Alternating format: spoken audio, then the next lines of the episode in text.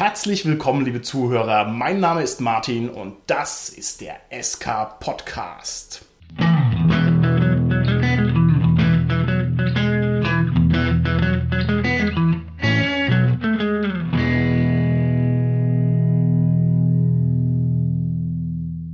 Mir heute im Studio sind meine lieben Gäste, der Gernot, der Carsten und der Holger. Hallo, hier ist der Gernot. Hallo, hier ist der Carsten. Ja, hallo, der Holger hier. Liebe Gäste im Studio, ihr wisst, wir haben seit eh und je das Problem, dass wir mit diesem Podcast zu viel Geld verdienen. Und ich habe mir überlegt, es gibt nur eine einzige Möglichkeit, die Kohle wegzukriegen. Wir kaufen uns eine eigene Insel. Was sagt ihr dann? Das klingt gut. Das Ja. ist echt eine gute Idee. Aber ich weiß nicht, in welchem Ozean.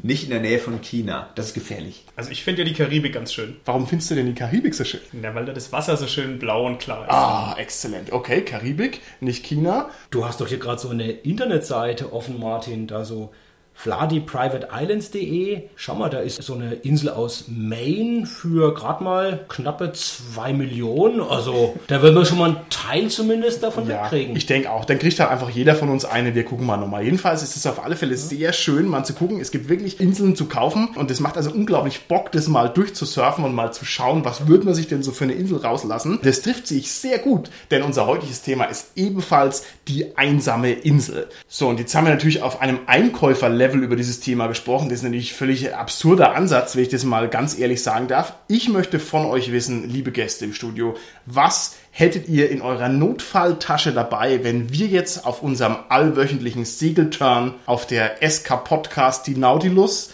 wenn wir da kentern würden und jetzt würden wir also auf so einer einsamen Insel stranden. Welche Dinge hättet ihr dabei, die unser Überleben sichern, damit wir auch in der Woche darauf noch weitere Podcast-Folgen aufnehmen können? Also da gibt es eigentlich nur eine legitime Antwort drauf an jeden, der den tollen Quatsch Mythbusters kennt. Man nimmt eine Palette Duct Tape mit. Und daraus baut man sich einfach alles. Daraus baut man sich irgendwelche Fallen und irgendwelche Häuser und ein Boot und sonst was. Also es ist grandios, totaler Nonsens, aber das würde ich mitnehmen. Das finde ich schön, dass du als alter Gamist gleich mal das System gebreakt hast. Weil wenn ich frage, welche Gegenstände nehmen wir mit, dann habe ich ja gar nichts dazu gesagt, wie groß oder schwer diese Gegenstände sein können. Also so eine lastwagengroße Industrierolle Panzertape, klar. Warum nicht? Sinnvoller Gegenstand. Carsten, was würdest du mitnehmen? so einen magischen Brotbeutel, wo dann jedes Mal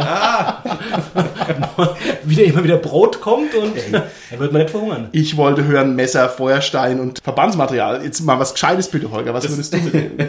Das war nämlich ziemlich genau das, was ich mir aufgeschrieben hatte. Ich habe die Frage nämlich ausnahmsweise mal ernst genommen. Also ja, wie gesagt, Messer gibt so schwedischen Feuerstahl, nennt sich das, dass man dann schön die Funken machen kann fürs Lagerfeuer. Okay. Antibiotikum, glaube ich, auch nie verkehrt. Also ich merke gerade, er wird überleben, Carsten, wir beide nicht. Ja, Ja, Aber deine Statue aus Panzertape, ja, Genau. die wird dich um hunderte von Jahren überleben, weil sie nämlich auf deiner Insel rumsteht. Vor Ja. allen Dingen, ich baue mir dann aus meinem Panzertape verschiedene Würfel und dann kann ich auch gamen. So. Exzellent. Wobei, wenn ich diesen Brotbeutel wirklich dabei habe, Gernot, dann haben wir beide so viel zu essen. Glaub mir das. Also, Okay, okay. wir brauchen so eine schöne, eine schöne Hütte mit dem Panzertape und ich versorge dich mit Essen und alles ist gut. Hervorragend. Moment mal. Aber die Frage ist, was ist denn dann das inflationäre Gut? Ist jetzt der unendliche Brotbeutel der, der sozusagen zu viel Ware liefert oder hast du zu viel Panzertape dabei? Oder tauscht ihr das einfach eins zu eins oder wie macht ihr das? Naja, tatsächlicherweise ist seins unendlich, meins nicht. Also werde ich irgendwann den kürzeren ziehen. Ich hätte gerne ein Brötchen. Gut, gib mir dein ganzes Panzertape. ding, ding. Ja, der hätte schon gewonnen, der Carsten. Okay, alles klar. Ich wollte jetzt gerade nur fragen, ob ich dann auch was von dem Brot kriege, aber... Echt? Äh, Was hättest du uns anzubieten dann nochmal? Ähm, Penicillin. Penicillin, okay, ja gut. Für das, für das Antibiotika, ja, da wird es auch was Okay. bekommen, natürlich. Also, ich sehe schon, eigentlich wollte ich sagen, ich hätte eine Hängematte mitgenommen, weil es gibt ja wohl nichts Cooleres, wie da schön abzuchillen mit der Hängematte. Aber wenn ich mir hier eure Erzählungen so im Geiste zusammenfüge, dann ist es wahrscheinlich doch besser, ich bin der, der den Colt dabei hat. Und dann schauen wir mal ganz aus. Schauen wir uns die Sache mal an, wie das dann hier an der Stelle weitergeht.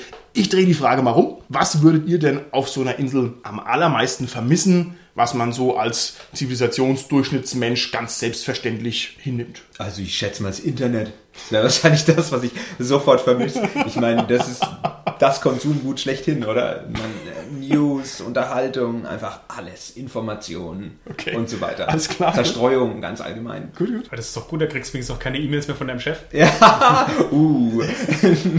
Mal gucken, ob der da zuhört. Oder du hast halt Internet, aber halt mega schlecht. Halt so eine ISDN-Leitung. Oh Gott, und dann so denkst du, 56k. oh so, hurra, ich habe Internet. Nein, ISDN. Okay, okay, okay. Carsten, was würdest du als erstes vermissen? Ja, wenn ich, ich, wenn ich alleine auf der Insel wäre, andere Menschen. Ich meine, das, wie soll da Zivilisation entstehen, wenn ich ganz alleine bin? Okay, Also, okay. Ach so, okay. Gut, was ist bei dir, lieber Holger? Also da das Internet schon genannt wurde, ich würde Bücher vermissen. Du hast Ja. noch eine Wahl, ja, weil wir haben ja schon das Internet. Also haben wir die 56K-Leitung. Ja, die, die haben wir. In der Palme so. dann haben wir aber auch Elektrizität, heißt es ja, ne? Und hat so ein Kraftwerk und eine eigene Bäckerei. Ich glaube, ihr versteht das Thema unserer heutigen Folge nicht so ganz. Die einsame Insel. Dann mache ich jetzt noch eine seriöse Antwort. Mich würde, glaube ich, am meisten aufregen, wenn ich keine normalen Hygieneartikel hätte, zum Beispiel Zahnpasta und eine Zahnbürste. Ich glaube, relativ schnell ginge mir das auf die Nerven, wenn ich wüsste, uh, uh, uh, uh, Zahnverfall, ne? Und so nach den wissenschaftlichen Ergebnissen, die ich kenne, hat man so etwa zwei Monate und dann sind die Zähne Schrott. Also wenn man sie überhaupt nicht putzt und muss trotzdem irgendwas essen, das wäre mir, glaube ich, sehr unangenehm, muss ich sagen. Uiuiui, das stimmt. Vor allen Dingen auch, wenn du wirklich deine Nahrung selber generieren musst. Also es ist nicht nur knüppelhart. Ich meine, du hast ja keine Gewürze, Ja. du bist ja völlig unfähig, Tiere zu fangen und sonst was. Der dickste wird zuerst aufgegessen. Deswegen haben wir auch einen dabei. gut. Das ist eigentlich logisch. Ich habe mal irgendwo gelesen, es gibt für Milliardäre tatsächlich das Urlaubsangebot, dass man auf einer einsamen Insel ausgesetzt wird. Und wenn ich das richtig verstanden habe, dann funktioniert es so. Also es gibt halt irgendwo, keine Ahnung, bei den Philippinen oder sowas gibt es einfach genug Inseln. Und da wird man dann ausgesetzt. Man hat genug zu essen und zu trinken dabei. Und man hat ein Notfall-Funkgerät dabei. Das heißt, man kann Hilfe holen und wird dann sozusagen sofort abgeholt. Aber eigentlich soll man da mal vier Wochen lang auf der Insel alleine vor sich hin leben. so nach dem Motto, Hilfe, Eingeborene überfallen ist. Alles klar, wir sind in drei Tagen bei Ihnen. Genau. Broken Arrow, die Insel wird versenkt. Bleiben Sie ruhig! Ja, also aber Carsten, wäre dir das 150.000 Euro wert für mal einen coolen Urlaub? Wow. Wäre es dir 500 Euro wert? Nee, nee. Nee? Ich glaube, da, ich weiß nicht, was da alles passieren kann. Ich meine, hast du so einen Tropensturm oder so, der dann kommt und ich meine, der bläst dich dann weg von der Insel oder Bläst so. halt als Also, erstes ja, mal das ja. Funkgerät an den Steinen ist Genau. kaputt. Das, nein. Schlägt der Blitz ins Funkgerät ein. Das, ja, nein, nein, nein. Also, Gernot, wie schaut's aus bei dir? Wäre das was für dich? Würdest du das gut heißen, mal da vier Wochen dich auf deine eigene Insel zurückziehen zu können? Nee, also ich finde es furchtbar. Tatsächlicherweise fände ich es für eine Woche total interessant und schön. Aber ich glaube, in der zweiten Woche ist, würde nur noch bergab gehen. Mir würde irgendwann langweilig werden, ich würde verrückt werden oder noch verrückter, je nachdem, wie man es dreht. Nach einer Woche würdest du schon verrückt werden. Ich, ich weiß es nicht. Oder nach zwei. Jetzt muss ich mal fragen, Martin, bei diesem Angebot, weißt du das noch, ob da einer alleine auf die Insel geht? Ja, oder ja. ob die zu mehreren? Ach, so, alleine. Alleine. Also das soll sozusagen die Robinsonade wirklich rekonstruieren. Man ist wirklich, und zwar auch authentisch auf einer einsamen Insel. Die Frage ist halt, ist es so eine stinkende Matschinsel oder ist es ein idyllisches Tropenparadies, wo einem die Bananen in den Mund wachsen? Ich habe keine Ahnung. Also das ist wohl Gegenstand der Verhandlungen. ne? Ich meine, es ist zumindest eine funktionierende Geschäftsidee, wie es scheint. Ich meine, dafür so viel Geld zu bekommen, den einmal dahin zu schippern und Ja, dann wieder ja. nach vier Wochen wieder abzuholen. Vor allem, wenn du das Empfängerfunkgerät ausschaltest, was will der denn machen? Der kann ja nicht reklamieren, weil es hört ihn ja keiner. Vorher sollte er vielleicht noch unterschreiben, im Falle, dass mir was passiert, vererbe ich meinen ganzen Besitz der Firma.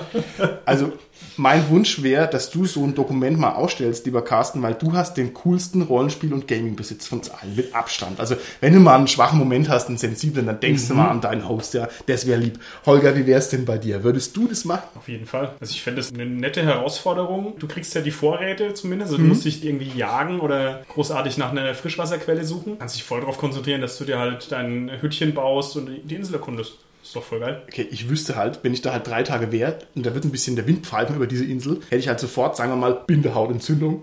Und dann würde ich halt drei Wochen rumliegen und würde sagen, aua, aua, aua, ich habe Bindehautentzündung. Und dafür hätte ich dann 150.000 Euro ausgegeben. Naja, gut, okay. Jetzt mal wirklich jetzt die ernsthaften Fragen. Also, ihr seid gestrandet allein auf einer einsamen Insel. Welche Rollenspielbücher habt ihr im Gepäck? Oder um die Frage korrekt zu formulieren, welche Rollenspielbücher würdet ihr euch auf eine einsame Insel mitnehmen und warum? Also ich würde mir auf jeden Fall das Cthulhu-Grundregelwerk mitnehmen, weil das ein richtig fettes Teil ist, weil da so viele interessante Sachen drin stehen, über Lovecraft, über den Hintergrund, über die Welt, mit Abenteuern sogar drin, die man lesen kann. Also Aber nicht zufällig deshalb, weil du ein totaler Cthulhu-Fanboy bist. Das hat damit nichts zu tun. Nein. Ja, nur wenig, wenig würde ich sagen. Und vielleicht noch, wenn ich mir dann mal für später auch noch Abenteuer ausdecken sollte, einfach das Maleus Monstrorum. Das ist so super gut mit so viel Okay. Monstern drin und so vielfältig. Also da habe ich so viel, da kann ich zehn Abenteuer machen in der Zeit. Okay. Bist du denn der Meinung, dass das das Beste aller Monsterbücher ist? Weil es würde das ja eigentlich implizieren, ne? wenn ich jetzt mal mir die etwas kühne Behauptung rausnehmen darf, die ähneln sich alle so ein bisschen. Ne? Monster sind halt Monster. Wäre wirklich das Cthulhu-Monsterhandbuch deine erste Wahl von den geschätzten 200, die es vielleicht gibt? Gibt bestimmt mehr. Ich finde, das ist auf jeden Fall auch das beste Monsterhandbuch und es wäre meine zweite Wahl nach dem Grundregelwerk, ja. Okay, alles klar. Lieber Holger, was würdest du dir mitnehmen auf die einsame Insel? Ich würde mir die kompletten Bücher vom Laundry-Rollenspiel mitnehmen, die ich auch daheim schon habe.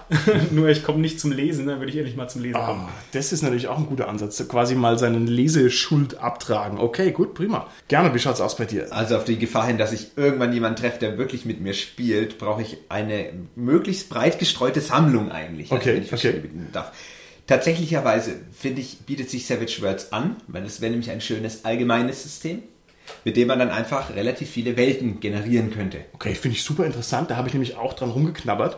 Und ich habe mir gedacht, nee, denn das ist so einfach, das kenne ich ja schon auswendig. Haha, also ich hätte mir ja. das gerade nicht mitgenommen, weil das irgendwie zu leichtgängig wäre. Interessant. Was ist das nächste? Weißt du, was ich nicht auswendig kann und wo ich Ja. tatsächlicherweise besonders in dieser Runde hier unterbelichtet bin? Das wäre DSA. Okay, okay. Dann hätte ich mal anständig Zeit, diese total verrückten Regelwälzer durchzulesen und vielleicht zu verstehen und vielleicht auch zu gucken, ob das Balancing wirklich stimmt. Da hast du ja deine Wochen und kannst dann durchrechnen. Also würdest du dir dann quasi ein Grundregelwerk mitnehmen oder würdest du dir sozusagen diesen herrlichen Ziegelstein genannt, das Magie-Regelwerk von DSA 4 mitnehmen? Also den, wenn du dir unter das Kopfkissen legst, da brauchst du ein paar Wochen auf der Insel. Ja, also wie gesagt, kommt darauf an, wie die Bücherlimitation ist. Du aber hast nur ein paar Bücher zur Auswahl, sagen wir fünf. Welches nimmst du denn konkret mit? ich denke, dass Wege der Helden auch relativ interessant wäre, um zu gucken, ob das Balancing stimmt. Okay. Ob alles, was da drin ist, so recht logisch und ausgewogen ist. Okay, okay. Also mir juckt jetzt in den Fingern, dass ich sage, ich hätte gerne die Luxusausgabe vom Liber Canciones von vor zehn Jahren, weil die hat nämlich echte Eisenbeschläge. Die würde ich dann abreißen und dann könnte ich damit Muscheln knacken, Häuser bauen und was auch immer. Aber das ist natürlich jetzt ein bisschen gemogelt. Ich hätte vielleicht noch ein paar seriöse Bücher, die ich tatsächlich mitnehmen würde. Soll ich sie mal sagen? Was denn? Also, ich würde mir aktuell mitnehmen einmal unter dem Sternenpfeiler. Das ist ein Myranor-Buch. Und zwar ist es vom Jörg Radatz und von der Frau Kamaris. Wie heißt sie mit Vornamen? Heike. Heike Kamaris, genau. Das ist so gut geschrieben, das habe ich schon seit langen Jahren nicht mehr gesehen. Dass also das einfach so eine geniale Sprache hat. Ein ganz tolles Ding und auch ordentlich fett, um was zu lesen. Zweites Buch. GURPS Time Travel. Das hat mich voll aus den Latschen gehauen. Das wird auch gar nicht mehr hergestellt. Also wer das noch herkriegt, unbedingt besorgen. Das ist die beste Rollenspielabhandlung über Zeitreisen, die es gibt. Das ist so inspirierend und so intelligent. Und also alles, was Sie schon immer über Zeitreisen wissen wollten, steht hier drin. Unbedingt mal angucken. Und dann wird es ein bisschen wackeliger. Noch eine Empfehlung für mich vielleicht? Was soll ich mir noch mitnehmen? Also was leichtgängiges aus dem Science-Fiction-Bereich wäre zum Beispiel die ganzen Star Wars-Geschichten. Okay. Also Age of the Empire. Okay. Ich finde, das ist natürlich nicht super komplex und die Regeln sind schon relativ griffig Okay. und erzählerisch und mit diesem Würfelsystem kann man dann auch einiges eigentlich anfangen und man braucht nicht lange, um reinzukommen. Also das wäre so eine Geschichte, die Okay. kannst du bestimmt fremden Inselmenschen Ja. beibringen, triffst. okay, cool, cool, cool. Ja, aus dem Kochtopf raus. Das, Ja, ist genau. das ist natürlich der nächste Ansatz, dass man sich was mitnimmt, was man vielleicht noch lernen möchte. Das wäre bei mir einmal Fate, das Grundregelwerk. Das liegt noch vor uns. Vielleicht werden wir das auch mal gescheit besprechen hier im Podcast. Ich würde mich darauf freuen. Ich kapiere die Hacking-Regeln nicht von Shadowrun. Ich kapiere generell viel von Shadowrun nicht, muss ich ja mal sagen. Da wäre also auch eine große Möglichkeit, was einzupacken, damit ich das endlich mal verstehen kann, wie man ordentlich sich in einen Root runterhackt.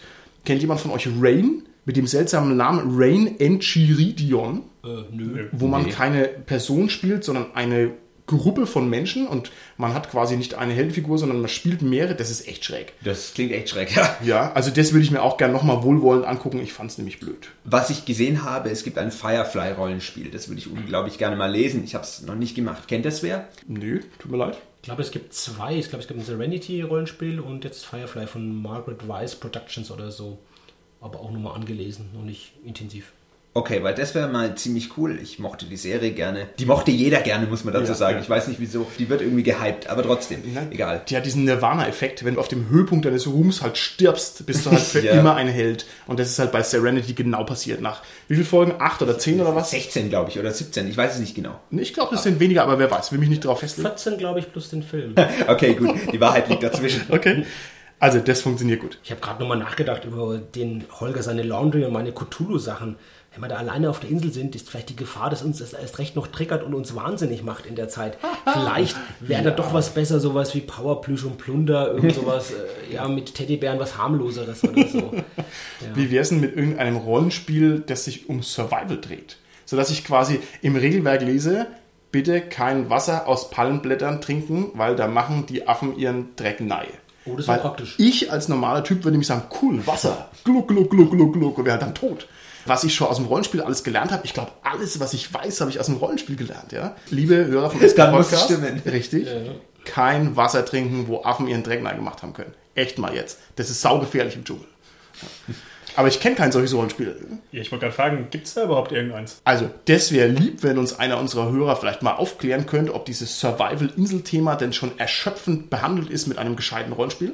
Wir kennen keins, was natürlich ein bisschen peinlich ist, aber das ist so eine naheliegende Trope. In meinen Augen muss es da was geben. Das stimmt wirklich. Okay, gehen wir mal einen Schritt weiter, gedanklich.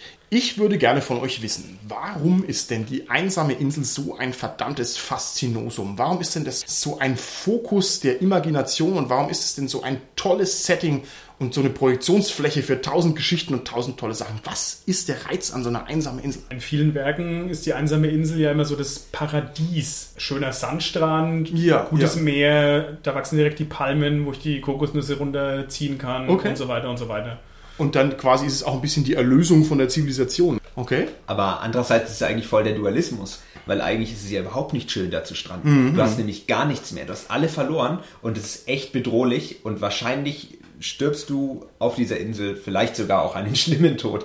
Also das ist eigentlich, finde ich, diese Dualität des Ganzen. Okay. so eine einsame Insel ist einerseits ja nicht überschaubar. Also Ja. Ganz schnell ab einer bestimmten Größe weiß man nicht, wo man ist und ist erst mal irgendwo verloren, bis man vielleicht auf so einen Berg hoch- hochkommt.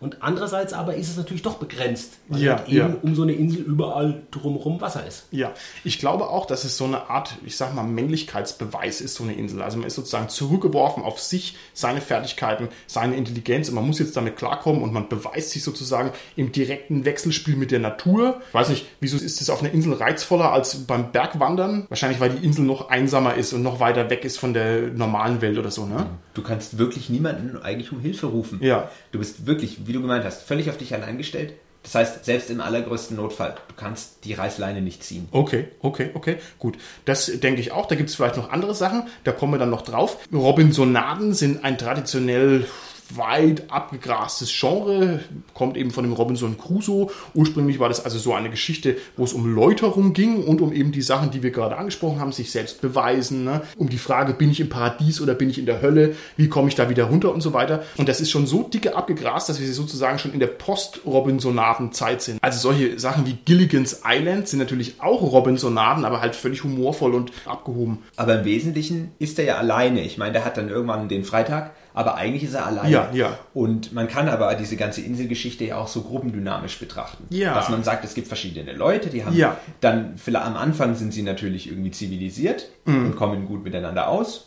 Vielleicht kennen sie sich noch nicht mal, dann ist es auch egal, irgendwie Kreuzfahrtschiff oder Ja, so. ja. Aber dann kristallisiert sich einfach das Wesen der Menschen raus. Ja. Und dann gibt es zwischenmenschlichen Krach, der bis ins Äußerste reichen kann. Ja, das passt ja zum Beispiel, da gibt es ja den ganz berühmten Roman Herr der Fliegen, der ist Ja, verfilmt ja. worden. Und das zeigt ja mit so Jugendlichen, die auf so eine Insel Ja, kommen genau, oder, so, genau. oder so Kinder eigentlich noch und die dann wirklich auch, wo ganz schlimme Sachen dann irgendwann passieren, die da auch so eine, so eine Gesellschaft bilden quasi untereinander. Und das Schöne ist, dass es sozusagen im Reagenzglas ein Abbild der echten Welt ist, also so eine kleine, sozusagen untersuchbare Mini-Gesellschaft und dass es trotzdem unglaublich abgründig ist. Ne? Also die stranden da und sagen, hey, cool Schulausflug und wir werden in zwei Tagen gerettet und drei Wochen später fressen sich halt gegenseitig auf. Spoiler. Ja? Also eine, eine krasse Sache. Unbedingt mal lesen und angucken. Was gibt's denn noch für berühmte Inseln aus Kunst und Kultur? Da gibt's ja eine ganze Menge. Habt ihr ein paar schöne Beispiele, die einem so durch den Kopf flitzen? Also wenn wir gerade so über Gesellschaft reden auf einer Insel, denke ich die Lost-Insel. Das ist ja auch eine moderne ja, ja, ja. Robinsonade, aber eben mit, mit ganz vielen. Leuten da. Und das ist natürlich wirklich, also die Serie toll gemacht. Also, sie Ja. haben einige Fehler sicherlich gemacht in der Serie auch, aber dieses Mysterium dieser Insel und diese Geschichte, die quasi von Folge zu Folge immer größer wird, ist wirklich dieses Weird-Element da mit dem Eisbär auf einmal auf der Insel und so Sachen und dann mit dem Bunker, den sie finden. Und ich will jetzt nicht zu sehr spoilern, also finde ich ganz großartig. Die machen alles, ne? Die machen quasi ein Drama, die machen ein Survival-Stück, die machen ein Mystery-Stück, also die tun das Ja. sehr abdecken. Was gibt's noch für coole Inseln? Was mir in den Sinn gekommen ist, ist Jurassic Park. Ich weiß nicht, ob ich das jetzt zu den tollen äh, Perlen der Kunst und sonst wie zählen würde, aber es ist auf jeden Fall, glaube ich, etwas, mit dem jeder was anfangen kann. Also quasi Ja. diese bedrohliche Survival-Insel wird ja quasi aus Stimmt. Jurassic Park, der am Anfang irgendwie friedlich ist, Genau. wie Forschungsding. Und dann eben rasten sie aus, die Dinos. Richtig, genau. Mir fällt noch ein Monkey Island, die Affeninsel. ja, meine Lieblingsinsel, wenn ich ehrlich bin. Also eigentlich die Serie. Ich bin ganz großer Fan. Timbleweed Park kommt. Was für eine Insel hast du für uns, Holger? Kommt es denn wirklich? Ja, wer weiß es Endlich nicht. mal. Ja, wer weiß es nicht. Wir haben schon weit verschoben. Wir werden es sehen. Hm? Ja, ich bleib mal bei einem literarischen Klassiker, nämlich die Schatzinsel. Ah, klasse. Wieso ist die Schatzinsel cool? Da ist man ja irgendwie erst in der zweiten Hälfte von dem Buch überhaupt auf dieser Ja, Insel. ja, ja. Und da ist auch so dieses, naja, es ist halt eine Piratengeschichte und so ein Abenteuer und auch so ein bisschen, ich denke, Gesellschaftskritik Ja, ist da auch mit ja. drin. Also es ist ein tolles Buch. Vielleicht müssen wir es noch im Schnellverfahren ein bisschen durchgehen. Es gibt echt unzählige Inseln und es ist da massiv was eingefallen. Es gibt zum Beispiel die Castaway-Insel von Tom, also mit Tom Hanks. Was gibt es noch für Inseln? Hau noch ein paar raus, lieber Carsten. Avalon, wenn man jetzt so eine Insel Ah, im See eine mystische halt, ja. Dann, äh, weiß nicht genau, wie es ausgesprochen wird, aber klar, als Cthulhu-Fan, Relais, entweder untergegangen oder vielleicht doch noch über ein Wasser oder so. Apropos untergegangen, Atlantis natürlich. Atlantis, richtig, die Gourmetica insularis, die Insel von Walter Mörs, auf der die Esspflanzen ihr Opfer mästen, bis sich dann herausstellt, die Insel ist etwas anderes, als sie vorgibt zu sein. Was noch? Beliebige Gefängnisinseln, Ja, wie ja. zum Beispiel Alcatraz, Absalom, die Papillon-Insel Ja. und so weiter. Ja. Okay, St. Helena, wo der Napoleon verbannt worden ist. Ah, so cool. Okay, wir wollen es nicht weiter treiben. Man könnte sehr, sehr viele Inseln benennen, weil Inseln einfach schöne Bühnen sind. Und die Frage ist natürlich, wenn wir uns jetzt wieder ein bisschen mehr in Richtung Rollenspiel bewegen, was gibt denn so eine Insel spielerisch sinnvollerweise her? Also was kann ich denn für Genres und für Tropen überhaupt da nutzen, die richtig auch fürs Rollenspiel was hergeben? Was gibt's da? Ganz klassisch natürlich, man strandet und muss auf der Insel einfach mal erst überleben. Ja, Survival auf der Insel, top. Was gibt's noch? Mit dem Survival kombiniert ist dann das Entdecken von der Insel, das Ja. Erkunden, ja. Exploration. Und so eine Insel erkundet sich auch cooler als jetzt, keine Ahnung, der Amazonas, weil halt die Insel irgendwie auch abgeschlossen ist. Also man hat so einen schönen Raum, den man auch wirklich zur Gänze erschließen kann. Was gibt's noch? Man kann ja auch gezielt auf diese Insel geschickt werden. Mhm. Es muss ja nicht quasi dieses total bekannte, platte, oh, Unfall, was für ein Zufall sein, sondern Ja. man kann ja auch sagen, ihr geht auf die Insel und ihr müsst das und das machen. Ja. Also wie so ein- eine Mission, ne? Genau. Also es gibt diesen typischen James Bond Superschurken, der irgendwo auf einer Insel hockt. Das ist also auch sehr berühmt, weil der dann außerhalb der normalen Welt ist. Ne? Die Vereinten Nationen können überall hinschauen, aber nicht auf diese Insel und da muss der James Bond hin. Ja, ist auch eine schöne Idee Genau, eigentlich. das kann ja auch quasi dann das Zentrum einer Kampagne sein, dass man quasi darauf hinarbeitet, wenn es was Klassischeres ist Ja, oder was, ja. was Geführteres, Lineareres, dann kann Okay. man das ja so machen. Was gibt's noch? Natürlich auch das Bestreben, wieder von der Insel wegzukommen. Ja, also ja. zum Beispiel ein Hilfe zu rufen oder ein Boot zu bauen. Und wenn wir jetzt noch wieder von Gefängnisinsel reden, dann ist es vielleicht noch dann erschwert, weil es dann vielleicht noch Wärter oder jemand Ja, auf der ja. Insel gibt, der einen versucht daran zu hindern. Genau. So eine Insel kann auch eine riesige Überraschungskiste sein. Also quasi so eine Art Mini-Sandbox und vor allem, wenn man die überhaupt nicht ernst nimmt. Ich kenne von Lamentations of the Flame Princess ein Rollenspielbuch, nennt sich The Isle of the Unknown, also die äh, Insel der Mysterien, sag ich mal. Und da sind einfach nur 200 Zufallsereignisse aneinander geballert. Und das wirkt erstmal saudämlich, aber wenn ich mir überlege, ich erkunde diese Insel und da kommen wirkliche random Sachen, dann muss ich sagen, das ist schon auch sehr reizvoll. Und das ist auch auf einer Insel cooler als anderswo, wo man sich fragt, was soll denn das hier? Wie strange sind denn da die Encounter? Die sind ganz schön strange. Also ich habe lange damit gerungen, ob ich das Buch doch eher wegschmeißen soll. Na gut, macht man nicht mit Rollenspielen. Ne? Oder ob ich mich darauf einlassen soll, aber ich glaube, es ist reizvoll. Und was ist das für ein Genre? Also ich kenne das überhaupt nicht. Ich hätte gesagt, Oldschool, das ist halt Lamentations of the Path, äh, Lamentations of the Pathfinder, nee, nee. Also Fantasy. Fantasy, ja. Fantasy, genau, genau. Oldschool Fantasy. Wie würde man denn eine Gruppe von Rollenspielfiguren überhaupt auf eine Insel bringen? Und ich darf gleich selber antworten. Jeder weiß, ein Schiff, das von einer Abenteuergruppe betreten wird, geht unter. Das ist das narrative Gesetz im Universum. Das habe ich noch nie erlebt, dass ein Schiff nicht untergegangen ist. Und insofern, das ist ja klar, ne? Irgendwas passiert, Tornadosturm, Tentakelangriff und dann ist man auf der Insel. Wie komme ich denn noch auf so eine Insel? Was gibt's denn noch? Ja, wenn man es über Lost macht, ist es ein bisschen versteckter mit dem Flugzeug natürlich. Ja, aber das gleiche Prinzip, würde Okay, ich mal okay, sagen. okay. Vielleicht wird man auch gefangen genommen und dann ist man Teil eines Experiments oder sowas, keine Ahnung. Ja, man kann ja verschleppt, irgendwie so, ne? Verschleppt oder so, gut, genau. gut, gut, gut. Da wir es ja gerade schon hatten mit dem, man kann ja auch per Auftrag auf die Insel gehen, dass man dann das narrative Gesetz so ein bisschen aushebelt, Ja, weil ja. wenn da dann das Schiff untergeht, also na gut, da kommt man natürlich nicht mehr weg. Das ist, aber gut. das ist gut. Wir schreiben einen Quest zusammen. Das wird super. Du musst auf eine Insel, das Schiff geht unter und du kommst nicht an. So. Ich erwarte von euch, lieber Cast, wenn wir das nächste Mal Inselabenteuer spielen und das Boot geht durch irgendeinen Würfelfehler nicht unter, dass ihr das Boot versenkt. Weil das muss eingehalten werden. Wo kommt die Handgranate her? Benny, ich habe eine Handgranate. Bam. Ja.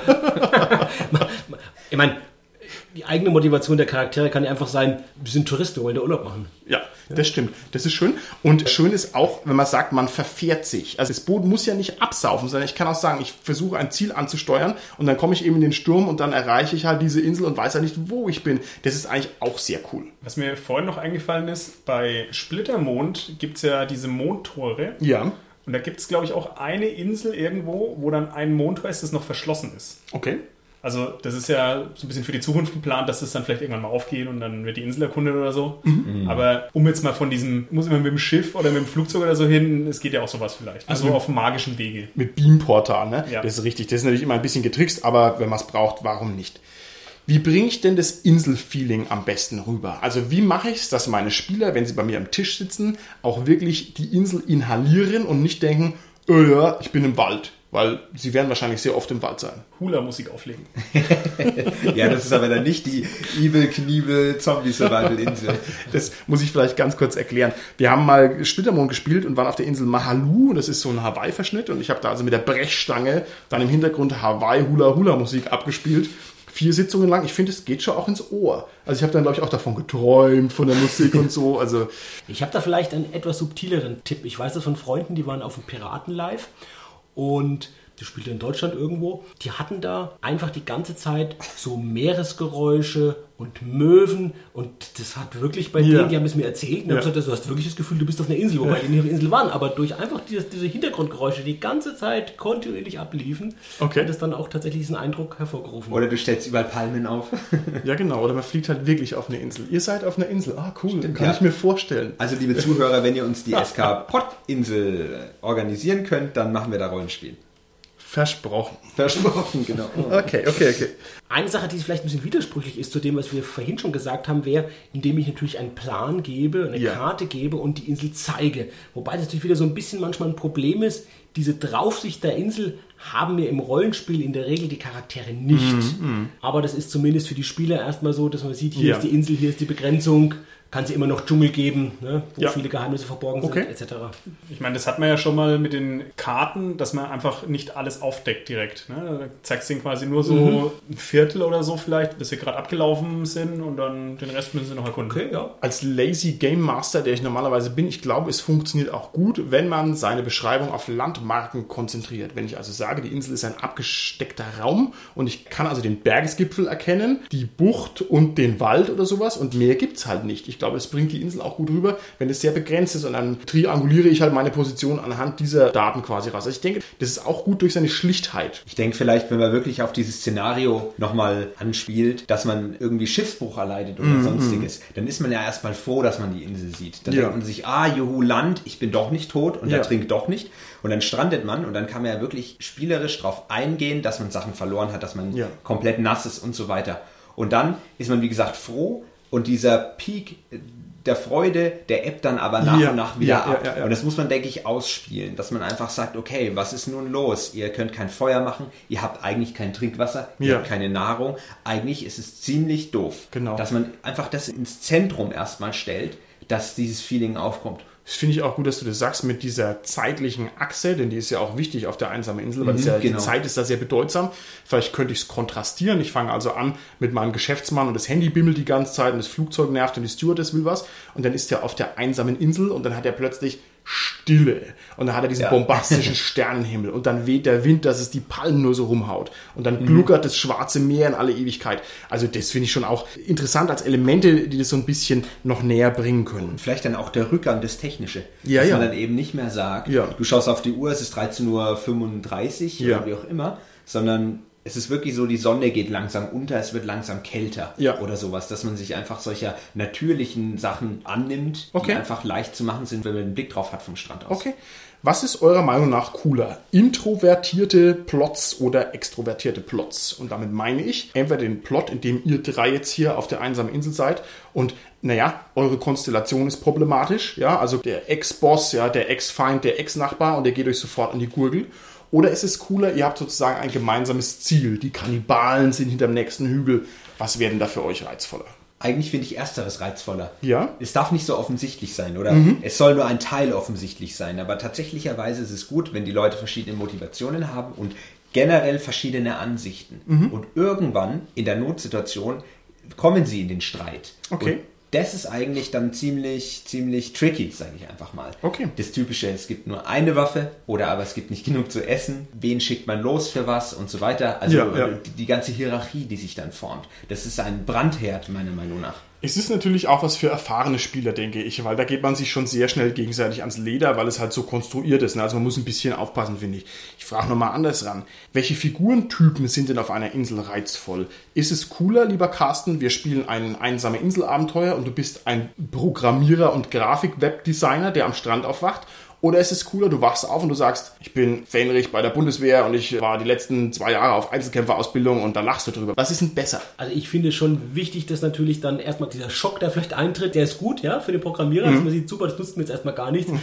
Es ist aber dann schon wichtig, denke ich, im Abenteuer, dass der eine Gelegenheit hat, dann auch irgendwo seine Fähigkeiten zu zeigen. Nehmen wir an, der ist auf der Lost-Insel und dann kann er natürlich super seine Programmierfähigkeiten mit dem Computer nutzen. Okay. Wenn es anders wäre, wäre das nur frustrierend für den einfach, ja, Okay. wenn er keine Möglichkeiten hat, das äh, zu nutzen. Andersrum ist ja, wenn jeder der MacGyver ist, dann ist es auch langweilig. Also dann ist höchstens noch so, nein, ich weiß es besser. Nein, ich weiß es besser. Kommt vielleicht so ein bisschen auch auf den ja, Herausforderungslevel drauf an. Wenn ich also auf der Insel der Todesgefahren bin, dann muss vielleicht jeder ein MacGyver slash Rambo sein, damit er überhaupt durchkommt, dann geht es glaube ich schon, aber wenn es eher so diese normale äh, Robinson-Insel ist, aus der Jetztzeit, weiß nicht, finde ich den Programmierer eigentlich cooler, weil es nämlich das Problem der Insel sehr viel drastischer vor Augen tut. Ich habe da vielleicht gerade auch mal einen Tipp für ein aktuelles Abenteuer. Das ist mit vorgefertigten Charakteren, was ja letztendlich für das Setting überhaupt auch prädestiniert. Das heißt, Dschungelfieber ist erschienen in Cthulhu's Ruf Nummer 10. Die Ausgabe ist aktuell leider schon vergriffen, wird irgendwann aber auch noch als PDF rauskommen. Es gibt aber noch, habe ich gelesen, ein paar Ausgaben für Leute, die in der deutschen Lovecraft-Gesellschaft jetzt Mitglied werden. Also wenn man da Mitglied werden will, ist jetzt, denke ich, der richtige Zeitpunkt, um noch auch an die Ausgabe ranzukommen. Okay. Der Mann wird doch bezahlt. Nicht, Aber lieber ich wüsste, Leute, aber ihr könnt mir gerne was geben. Die deutsche Lovecraft-Gesellschaft, sind es dann die Investigatoren oder die Kultisten? Das musst du uns jetzt schon noch sagen. Ja, naja, das sind die. ähm, tja, was sind sie denn? Ja, okay, okay. Wir lassen es ja, einfach ja. mal offen und gehen mal zur nächsten Frage weiter. Was eignet sich denn eigentlich für eine Spielweise auf so einer einsamen Insel ganz besonders? Mache ich da eher eine Sandbox oder mache ich da eher einen geradlinigen Plot? Was gäbe es noch? Exploration fällt mir noch ein. Was ist denn da gut für die Insel? Also ich denke mal, je nach Gruppe und Spielleiter kannst du wirklich viel auf so einer Insel machen. Das entscheidet dann natürlich maßgeblich, wie der Stil deines Spiels ausfällt. Aber wenn ich mal auf die Sandbox eingehen darf, Gerne, gerne. die mir immer am Herzen liegt, dann denke ich doch, dass es auch einsteigerfreundlich ist für den Spielleiter. Ja, ja. Weil man eigentlich nur die Sandbox Light hat. Die Spieler können den Rahmen gar nicht so sehr sprengen, weil die können ja nicht überleben, sondern die haben nur eine überschaubare Möglichkeit. Ich springe ins Meer. Ja, genau. Nein, du, du wirst zurückgespielt. Nee, die haben, die haben wirklich nur einen überschaubaren Handlungsrahmen und von daher kann man die dann quasi auf fünf, sechs Stränge loslassen, Okay. aber nicht auf 50. Ich würde das Argument aufnehmen und in ein Gegenargument verwandeln. Man könnte nämlich auch sagen, auch ein geradliniges Plot-Abenteuer ist auf einer Insel leichter, weil da können die Leute halt auch nicht abhauen. also ich meine, wie ich es drehe, das ist irgendwie dankbar zum Spielleiter, ne? Ich denke gerade eben dieses Abhauen müssen wollen, das ist ja so ein wirklich super Plot-Element für so eine Insel. Und ich habe ja schon das Abenteuer Dschungelfieber erwähnt. Ich habe es, glaube ich, vorhin vergessen. Da spielt man C-Promis, die eben auch auf so einer Insel in so einer Okay. TV-Show à la, ja, ich bin ein Star, holt mich heraus sind. Und da dann irgendwann auch schreckliche Dinge geschehen. Es gibt aber auch filmische, literarische Vorlagen, die dieses Thema behandeln. Zum Beispiel Die Insel des Dr. Moreau von Wels oder ein Film Kraft Zaroff, Genie des Bösen, ganz alter Film, 1932, wo einfach jemand da tatsächlich auf der Insel ist und dann einer der Gestrandeten ist ein Großwildjäger und dann stellt er fest, dass der Herr der Insel tatsächlich auch jagt, aber kein Wild. Okay, ah, okay, okay, okay. Nur Rotwild. Ja, Ja, okay. Was gibt's denn für schöne Mysterien, die so eine Insel haben kann? Also, wir sagen jetzt mal, die Insel hat einen Twist. Gernot, was für einen genialen, brillanten Twist schenkst du unseren Zuhörern? Ja, ich weiß nicht, ob da nicht fast jeder Twist schon abgegrast ist. Tatsächlicherweise könnte man als Twist dann, ja, ist auch langweilig, wenn ich sage, ihr seid nur in einer Simulation, ihr wacht wieder auf, die Kabel werden gelockert, ihr seid irgendwie Forschungskanickel oder sowas. Ich sehr schön. Damit hätte ich jetzt nicht gerechnet, wenn ich ehrlich bin, aber das ist trotzdem ein schöner Inseltwist. Weil die Insel ist natürlich auch ein begrenzter Simulationsraum. ja, genau, also wie löst man das dann auf sozusagen? Okay, Carsten? die Wilden sind doch nicht die Bösen. Ah, Klassiker, schön. Ja, das sind eigentlich die Guten, sehr schön. Es gibt ja zum Beispiel wirklich in echt, es gibt eine Insel noch, glaube ich, wo so ein Stamm lebt, der total abgeschieden von der Welt ist. Das war mal, wo dieser große Tsunami war. Die, wenn da ein Hubschrauber kommt oder so, die wirklich dann auch noch mit Pfeil und Bogen und mit Speeren da auf die losgehen und wo es noch nicht gelungen ist, Ja. Kontakt aufzunehmen. Es gibt noch coolere Varianten. Ich kenne die Geschichte von Eingeborenen auf Inseln, die bekommen von ihrem Lootgott, wie auch immer der heißt, die von den Schiffen gefallenen Container angespült. Das heißt, die machen dann ihre Gottesdienste und dann kommt halt ein Container und entweder das ist halt was Cooles drin oder es sind halt Betamax-Kassetten drin. ist halt total geil. 10.000. Ja, ist cool, aber es ist echt, gibt's echt. Oder stell dir vor, es sind ganz, ganz viele Miniaturen drin Ja. von Warhammer. Von Warhammer, das ist der verschollene Container, richtig. Oh, da haben wir mal drüber gesprochen mit dem Jetzt wissen wir- jetzt wissen wir, warum er verschollen ist. Wohin. Der schmückt einen Gral, ja? Okay, okay, okay. Dann möchte ich jetzt mal den Versuch wagen, einmal das Element berühmte einsame Insel aufzugreifen und Rollenspiel als zweites Element aufzugreifen und daraus die Verbindung herzustellen, berühmte Rollenspielinsel. Gibt's sowas? Gibt's im deutschen Rollenspielbereich berühmte Inseln, die man eigentlich so kennt? Naja, da fällt mir als erstes Maraskan ein. Das ist eine recht große Insel im Schwarzen Auge in Aventurien gelegen. So ein bisschen wie Madagaskar, vielleicht so von der Form her. Und vom Namen her? ja. Oder Japan? Oh, oh, Ja, oh, oh. okay. Also es ist interessant, ne? Also vom Design und vom Grafikstil ist Maraskan sehr oft als Japan gehandelt worden.